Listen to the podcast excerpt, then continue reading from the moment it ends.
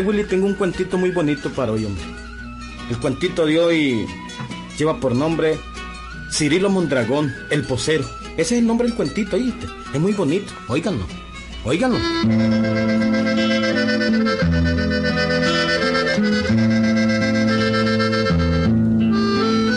Era en Masaya. Hará unos 60 años más o menos.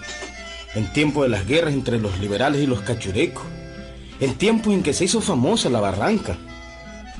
El pueblón Masaya se despertaba quieto aquella madrugada. Nunca se sabía si iba a ser quieto el día o si el enemigo iba a atacar el pueblo. Era como por 1926. Cirilo, como buen liberal, ayudaba a los liberales. Era un hombre joven, campesino, especialista en hacer pozos, el mejor posero que ha habido en todo Masaya.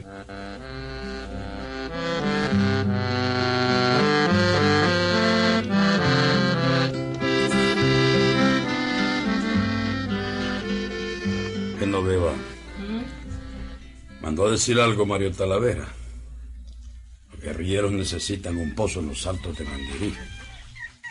¿Vino algún correo de Talavera? Sí, Cirilo. Cuando vos te fuiste, cuando te fuiste a hablar con tu compadre Lencho, pasó un hombre y dejó este papel. A ver, a ver. Aquí está, mira. Aquí está. Ujú, ujú. Genoveva, ¿Ah? Buscate a tu sobrino, a Juan y Ricardo. Sí. Y- y- no me digas que, que, que, que vas a la guerra. No, Genoveva. Te quedas como babosa a veces. Ay, sí que me pongo Sí. nerviosa. Vamos a hacer el pozo en los altos de Nindirí. Si los patriotas liberales sitian la barranca, necesitarán con urgencia ese pozo. Hay que comenzarlo cuanto antes, porque el agua está muy profunda. Anda a llamar a Juan y a Ricardo. Concha, anda a llamar a Juan y a Ricardo. Decirles que Cirilo lo necesita con urgencia, pero anda rápido. Buscame el zorrón grande, Genoveva.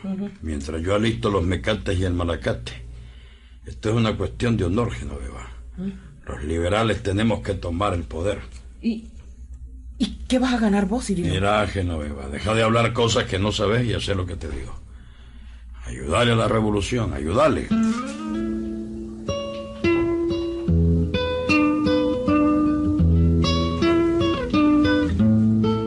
Y aquel día se fue Cirilo con los sobrinos de su mujer, con Juan y Ricardo. En los altos de Nindirí comenzaron a cavar el pozo. Un día, otro y otro día. Cirilo era posero de profesión. Había abierto pozos de 150 varas. Pozos de aquellos que cuando, estando en el fondo, al mirar para arriba solo se veía una ruedita en el cielo. Era hombre de grandes profundidades. Conocía las entrañas de la tierra y por eso mismo la amaba. La quería más que nadie. En la tardecita, cuando ya calculaba que eran las cinco, jalaba el mecate y amarraba la barra por en medio a la punta del mecate. Se montaba en ella en vez del zurrón de tierra. Juan y Ricardo comenzaban a jalarlo. Vamos, Ricardo. A la más duro, hombre. No seas la riata. Ya falta poquito, eh. Que estoy jalando, hombre. Vamos, vamos. A ver, a ver, dale. Apurate, hombre.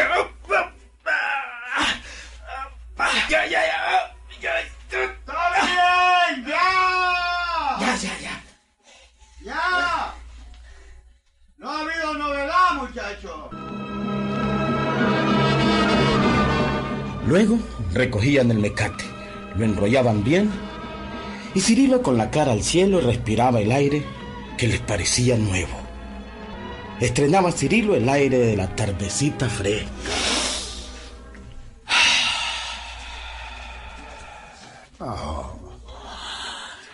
No hay nada mejor que el aire.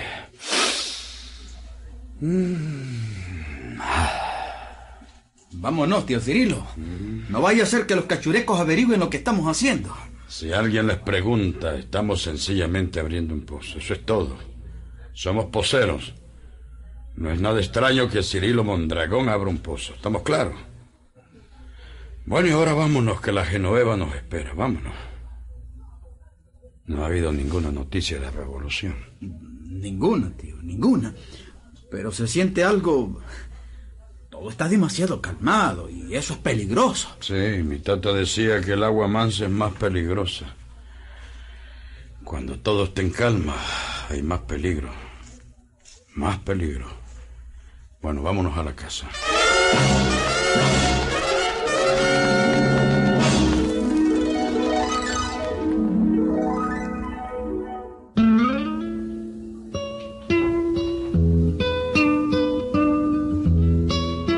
Al día siguiente, Cirilo y los sobrinos de su mujer siguieron en aquella tarea. Así estuvieron días tras día. Llevaban ya dos meses trabajando y habían perforado ya como 140 varas de profundidad. El agua no aparecía, pero Cirilo ya la presentía. Sentía la humedad de las paredes del pozo. Sentía humedad. Podía oler el agua. Y por eso pensaba. Pensaba ya en el fondo del pozo. Está cerca el agua, está cerca. Con este barrazo sale, claro que sí. Y como ya es tarde, dejaremos para mañana el final. Pero hay agua. Hay agua. Bueno, voy a amarrar la barra en la punta del mecate para que los muchachos me la jalen. Bueno, ahora me engancho en la barra y jalo el mecate.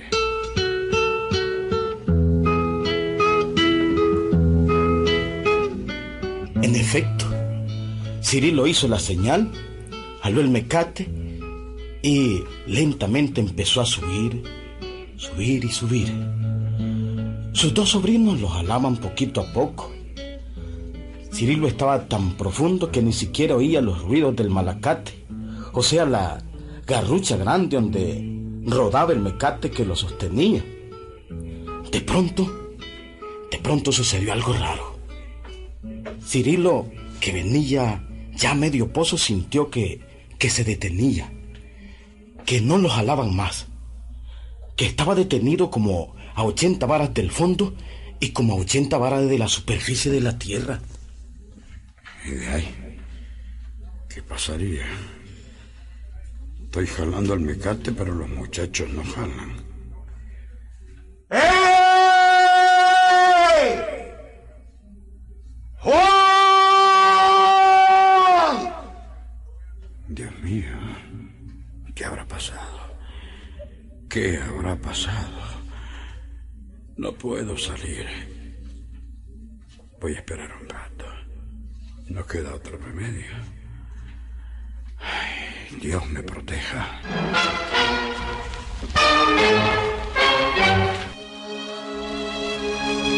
Eran como las 5 de la tarde. Cirilo estaba enganchado en la barra medio pozo. Miró para arriba, el tuquito de cielo se volvió negro. Miró para abajo, oscuro, profundamente oscuro. Las piernas le comenzaron a doler. Los brazos aferrados al mecate estaban tiesos, dormidos, calambrosos. La espalda tiesa y adolorida. Los pies helados. La mandíbula le temblaba de frío y angustia. Hacía un rato, otro rato, una hora, dos horas, tres, cuatro. La noche entró interminable en los altos de Nindirí y dentro del pozo era mil veces más negra y silenciosa. Cirilo, temblando con terribles dolores, pensaba, Dios mío, dame fuerza. Uy, hace que mis manos se aferren al mecate. Hace que pase alguien y oiga mi grito. ¡Eh!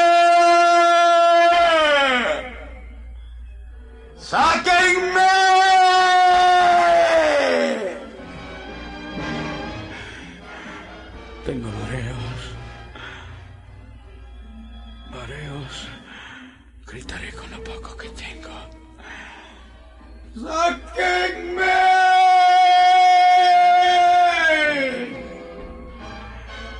Me mareo más cada vez que grita. Tengo náusea. Dolores. Dolores, dolores. Ay. Dios mío. Sosteneme. No me dejes morir. Haceme aguantar. Haceme aguantar unas horas más. No. No me dejes mo- morir aquí.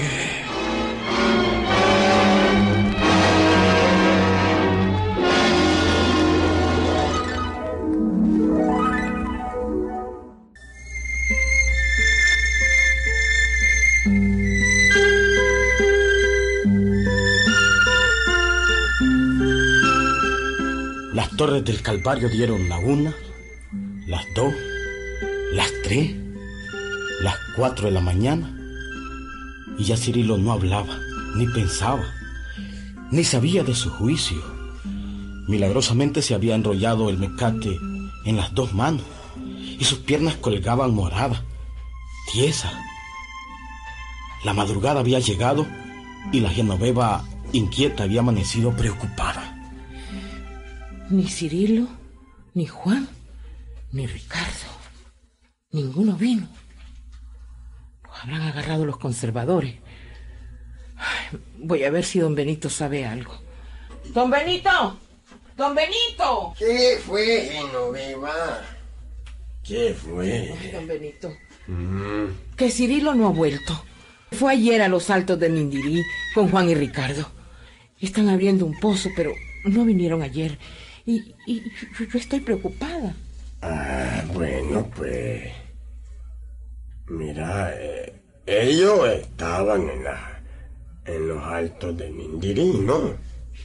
¿No estaban allí? ¿Qué, qué, qué pasó, don Benito? ¿Sabe usted algo? Santísima Virgen. Eh, Pues yo.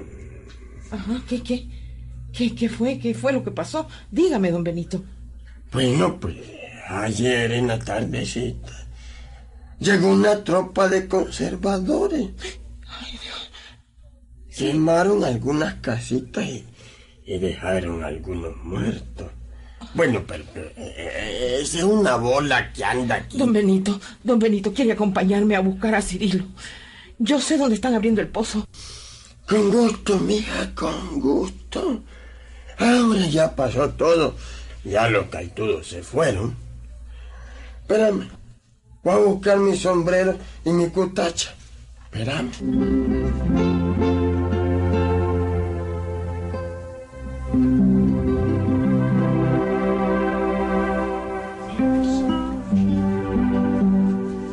Como a las 10 de la mañana, la Genoveva y aquel vecino suyo estaban llegando a los altos de Nindirí y empezaron a hacer un reconocimiento del lugar. A lo largo divisaron el lugar donde Cirilo estaba cavando el pozo. Y de pronto, la Genoveva dio un grito. ¡Ay! Don Benito, mire, Juan y Ricardo, mis sobrinos, están bañados en sangre. Mire, don Benito, venga, por favor, acérquese. ¡Santo Dios! Están muertos. Los mataron los cachurecos. No pudieron escaparse. Ah, Se ve que quisieron llegar al pueblo, pero. Pero no. A ver.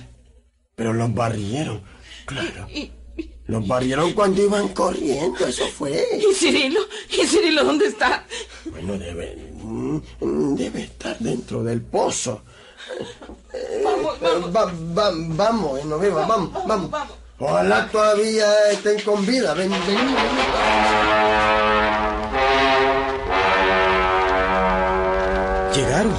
El asunto estaba claro. Juan y Ricardo fueron sorprendidos por las tropas cachurecas mientras jalaban el mecate. Apresuradamente amarraron el mecate a un palo y salieron en carrera, siendo alcanzados por las balas. Fueron muertos. Por eso Cirilo se había quedado a medio camino, entre la gloria del cielo y las tinieblas del infierno. la Genoveva y don Benito empezaron a jalar el mecate.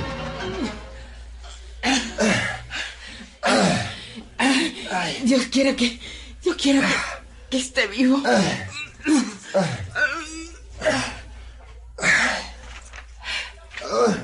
Más fuerza, Genoveva, más fuera un poquito más. Sí, a ver. Enganchado en la barra, moribundo con los ojos volteados, morado salió Cirilo milagrosamente aún vivo. Lo frotaron, lo acostaron, el corazón le latía. Pronto, Genoveva, pronto, Genoveva. A- a- ayúdame a ponerle, a poner, a ponérmelo a todo aquí. Sí, sí. A ver, a ver, a ver. Ay, vamos. Vamos a la primer casita que encontremos. Sí, vamos. Pronto se muere. Ay, yo no sé cómo ha aguantado tanto. A ver, a ver, a ver.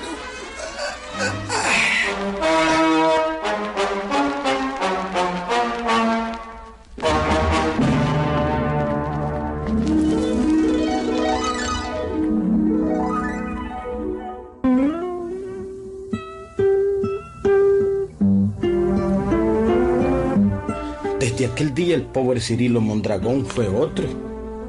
Se medio recuperó como a los dos meses, pero nunca se curó. Frecuentemente a medianoche se despertaba con horribles pesadillas. Sáquenme, sáquenme, sáquenme, sáquenme. ¡Ah! Cirilo, Cirilo, despertate. Estás soñando. Sí, despertate.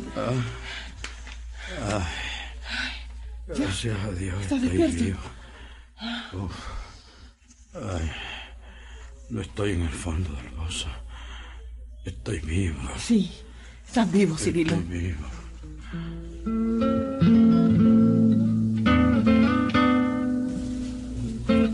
Toda su vida tuvo pesadillas así, Cirilo Mondragón. El hombre que estuvo 18 horas montado en una barra dentro de un pozo, a 80 varas de la superficie. Murió atormentado por pesadillas el pobre Cirilo Mondragón. Auténtico, Willy. Este cuento fue auténtico. Claro. Así pasó el resto de su vida hasta que murió Cirilo Mondragón. Es auténtico, Hierro. Auténtico. Ahí nos vemos, Gilberto.